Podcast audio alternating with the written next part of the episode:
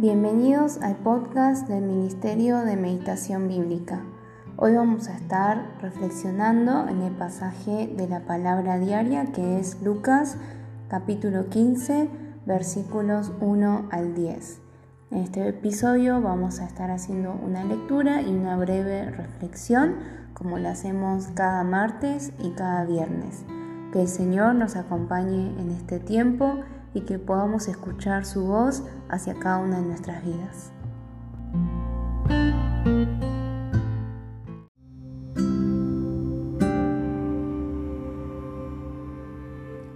Lectura en la versión Nueva Traducción Viviente. Los cobradores de impuestos y otros pecadores de mala fama a menudo venían a escuchar las enseñanzas de Jesús por eso los fariseos y los maestros de la ley religiosa se quejaban de que Jesús se juntaba con semejantes pecadores y hasta comía con ellos. Entonces Jesús les contó la siguiente historia. Si un hombre tiene cien ovejas y una de ellas se pierde, ¿qué hará? ¿No dejará las otras noventa y nueve en el desierto y saldrá a buscar la perdida hasta que la encuentre? Y cuando la encuentre, la cargará con alegría en sus hombros y la llevará a su casa. Cuando llegue, llamará a sus amigos y vecinos y les dirá, alégrense conmigo porque encontré mi oveja perdida. De la misma manera, hay más alegría en el cielo por un pecador perdido que se arrepiente y regresa a Dios que por 99 justos que no se extraviaron. O supongamos que una mujer tiene diez monedas de plata y pierde una. ¿No encenderá una lámpara y barrerá toda la casa y buscará con cuidado hasta que la encuentre? Y cuando la encuentre, llamará a sus amigos y vecinos y les dirá, Alégrense conmigo, porque encontré mi moneda perdida. De la misma manera, hay alegría en presencia de los ángeles de Dios cuando un solo pecador se arrepiente.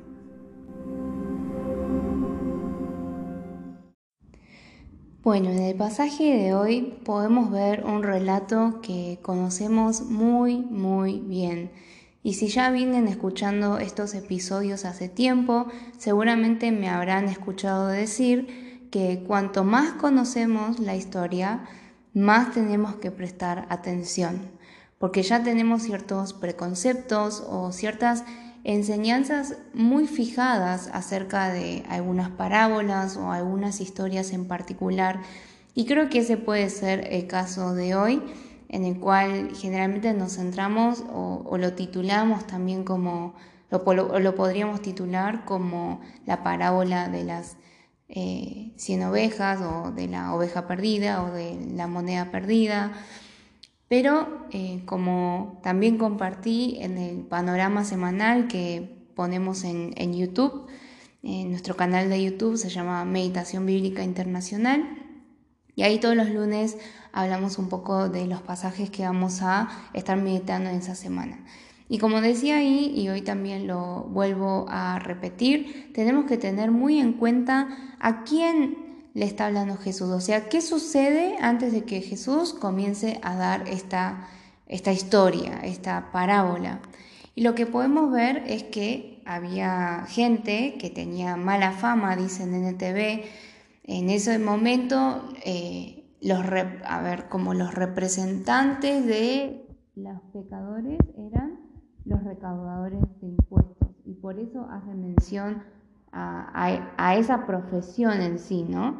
Porque en ese momento, en ese contexto, ser un recaudador de impuestos equivalía a ser un gran pecador. Em, y bueno, frente a esto, después vamos a charlar un poco más de cómo aplicarlo, pero frente a esto, ¿quiénes estaban ahí? Los fariseos y los escribas, es decir, los maestros de la ley. Y en, Reina Valera dice que murmuraban y en NTV dice que se quejaban, ¿no? Se quejaban porque Jesús recibía a esta clase de gente y encima comía con ellos. Y quisiera detenerme en estos primeros dos versículos antes de pasar a las famosas parábolas de, de la oveja o de la moneda. Porque hay mucho que podemos también aprender de estos primeros versículos y quisiera invitarte a poder reflexionar en eso. Y además hoy particularmente quisiera como desestructurar un poco el proceso de la aplicación, que me parece que es muy importante y que con el ejemplo de hoy lo podemos ver. Entonces, en este primer y segundo versículo, ¿qué podemos ver acerca de cómo es Jesús? Recordemos, esa es una de las primeras preguntas que nos tenemos que hacer al meditar. ¿Cómo es Dios? En este caso, no vemos tanto características de Dios Padre o Dios Espíritu Santo, y eso puede pasar. En el caso de hoy, o mejor dicho, de estos primeros dos versículos, podemos ver características de Jesús. Entonces, ¿qué característica podemos encontrar acerca de cómo es Jesús? Bueno, Jesús se presentaba como una persona accesible una persona accesible para que todos pudiesen acercarse a escucharle, aún los que eran considerados de mala fama. ¿no? Podríamos estar de acuerdo que esa es una característica que vemos en el versículo 1. Jesús recibe a los de mala fama. Habíamos dicho anteriormente que bueno, que en ese contexto ser un recaudador de impuesto era considerado como que era un re pecador. ¿Y cómo, cómo eso se traduciría a, hoy en día? Bueno, hoy en día en nuestro contexto actual, cada uno tendrá como una definición, hay ciertas definiciones sociales que tenemos acerca de quién es cristiano y quién, uy, no, pero si te comportas de esta manera o si tenés este trabajo o te vestís de esta manera o haces estas cosas, como que no sos tan cristiano. Tenemos eh, un poco esas definiciones sociales, pero vemos en el versículo de hoy que como es Jesús, Jesús se presenta como una persona accesible. Entonces ahora vayamos a la aplicación. Y yo lo, en el día de hoy quisiera compartirlo en tres pasos. Y cuando me refiero a pasos, sí, en el día de hoy me estoy refiriendo a un orden creo que en la aplicación deberíamos tener este orden y lo voy a ejemplificar en el pasaje de hoy. ¿Cuál es el primer paso de la aplicación ante este Jesús que recibe a las personas pecadoras? Bueno, la primera aplicación que podemos hacer siempre tiene que ver entre esta relación entre Jesús y mi vida en el día de hoy. ¿Qué es lo que quiere decir esto? Entonces, ¿cómo lo podríamos aplicar en primer lugar? Ah, Jesús permite en el día de hoy que yo me acerque a Él para oírle. Entonces, ese tiene que ser siempre el primer orden de la aplicación, porque, eh, bueno, después voy a detallar un poquito más. Entonces, lo primero que podemos pensar es eso, wow, yo soy una persona pecadora, quizás eh, las personas piensan ciertas cosas de mí o quizás hasta yo mismo pienso cosas acerca de mí, pero veo en el pasaje de hoy que Jesús hoy me recibe. Jesús hoy comería conmigo. Jesús hoy saldría a tomar un café conmigo en la vía pública, sin importar quién nos esté mirando, quién nos esté escuchando. Jesús no se avergonzaría de que yo hoy haya abierto la Biblia y haya hecho este esfuerzo de escuchar lo que Él quiere decir a mí. ¿Cuán, cuán agradecidos podemos estar por eso, ¿no? De que Jesús es así de misericordioso y así de lleno de gracia y amor que hoy me recibe a mí, a mí Evelyn. Y ahí cada uno puede decir su nombre, ¿no? a pesar de todo lo que soy, a pesar de todas mis fallas, a pesar de todas mis fallas públicas y mi reputación. Yo hoy cuando hablo, abro la Biblia y oro al Señor y leo su palabra, Jesús me recibe. Ese es el primer orden de aplicación. Frente a este mismo versículo y frente a esta misma característica de Jesús, podemos aplicar una segunda cosa, y de vuelta, quiero enfatizar esto, es el segundo orden, y es, bueno, ¿qué puedo aprender de Jesús. ¿no? Entonces, en el primer orden, yo, yo me pongo en relación a ese Jesús vivo, verdadero, con quien me relaciono hoy en día. En segundo lugar, puedo preguntarme, bueno, Jesús es así como la salvación se trata de ir asemejándonos a Cristo, entonces en segundo lugar nos podemos preguntar, bueno, ¿qué puedo aprender de este Jesús? Y me puedo preguntar, bueno, ¿yo cómo soy? ¿Yo soy una persona accesible para que las personas escuchen el Evangelio? ¿O no será que pongo criterios, entre comillas, criterios propios y alejo así a los que no quiero que se acerquen mucho a mí o a los que yo considero que no se merecen escuchar alguna enseñanza o a los que yo considero que no, esta persona ya no va a cambiar, no hay esperanza en esta persona, para qué viene a la iglesia, para qué se conecta a los estudios bíblicos. Entonces me puedo preguntar eso, ¿yo cómo soy?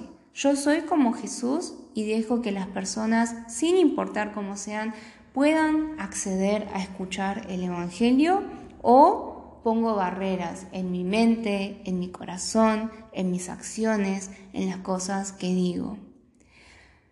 A veces pasa eh, en la comunidad de fe que con el tiempo hay personas que que antes estaban más cercanas a la iglesia, por así decirlo, o en su relación con Dios, y con el tiempo se alejan.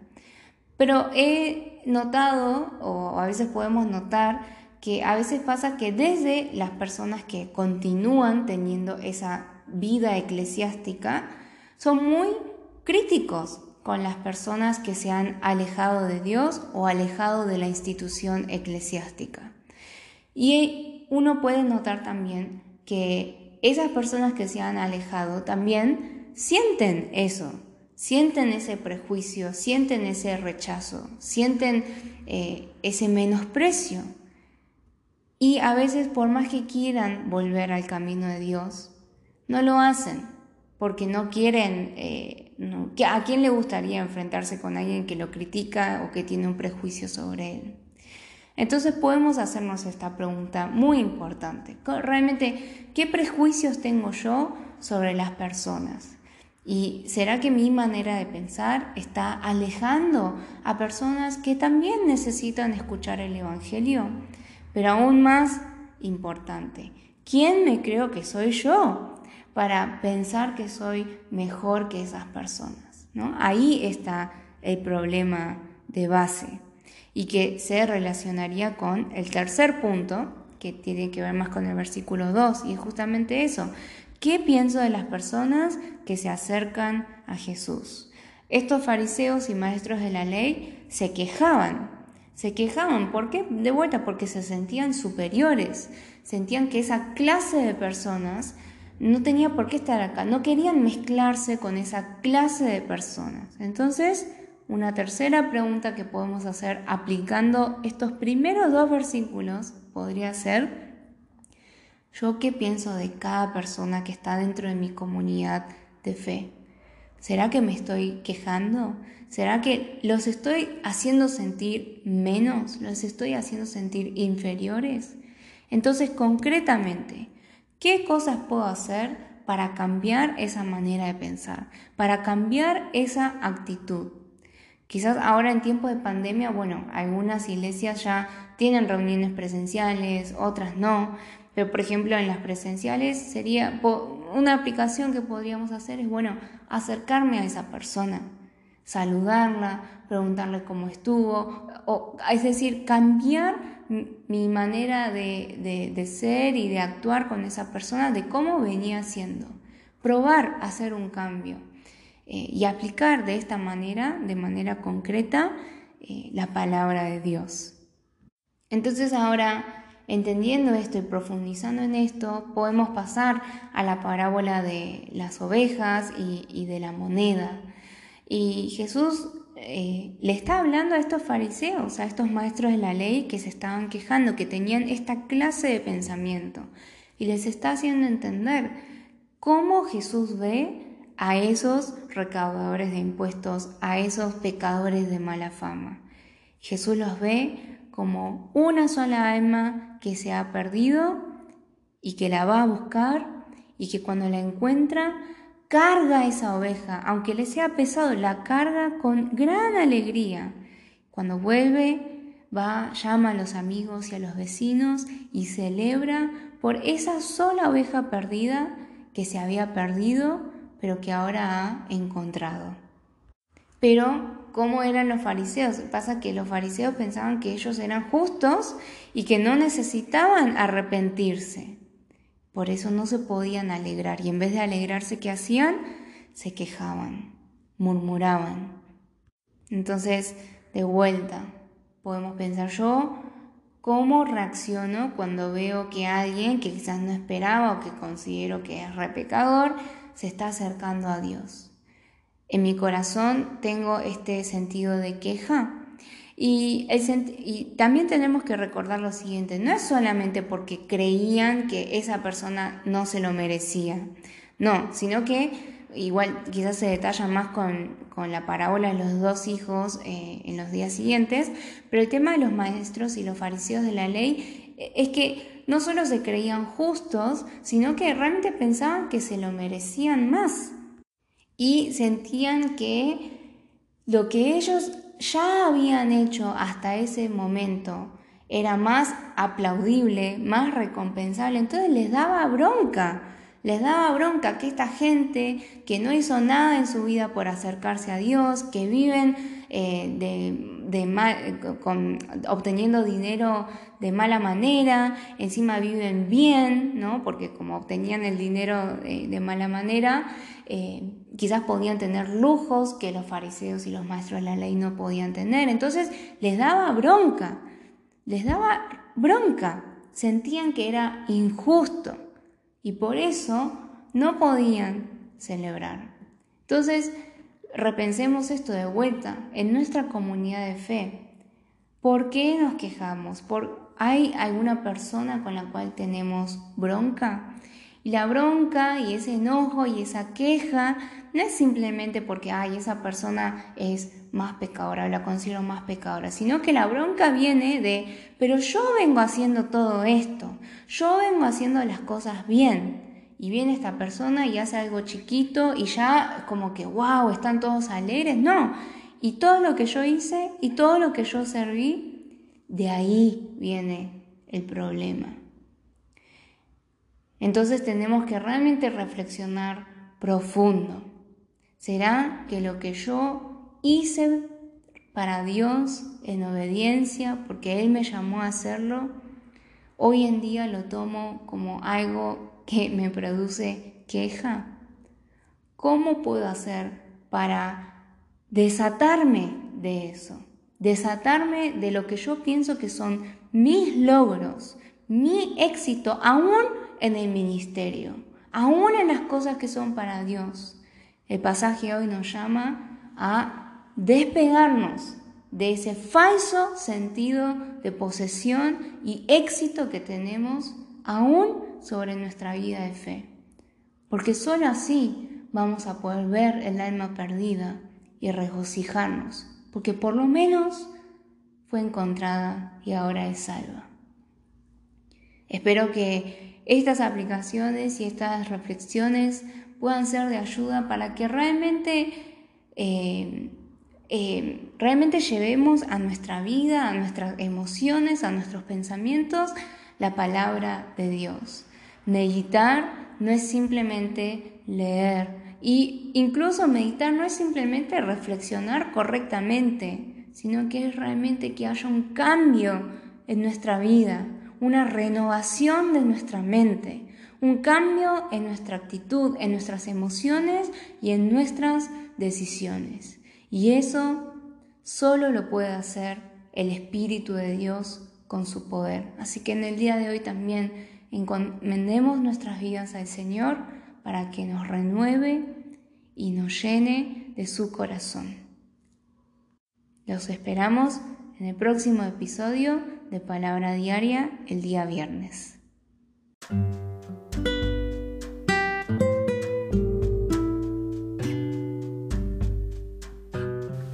Le invitamos a seguirnos en nuestras redes sociales www.meditacionbiblica.com, Instagram Meditación Bíblica, YouTube Meditación Bíblica Internacional, Facebook Ministerio de Meditación Bíblica. Oramos a Dios que estos recursos les sean de ayuda en su edificación espiritual.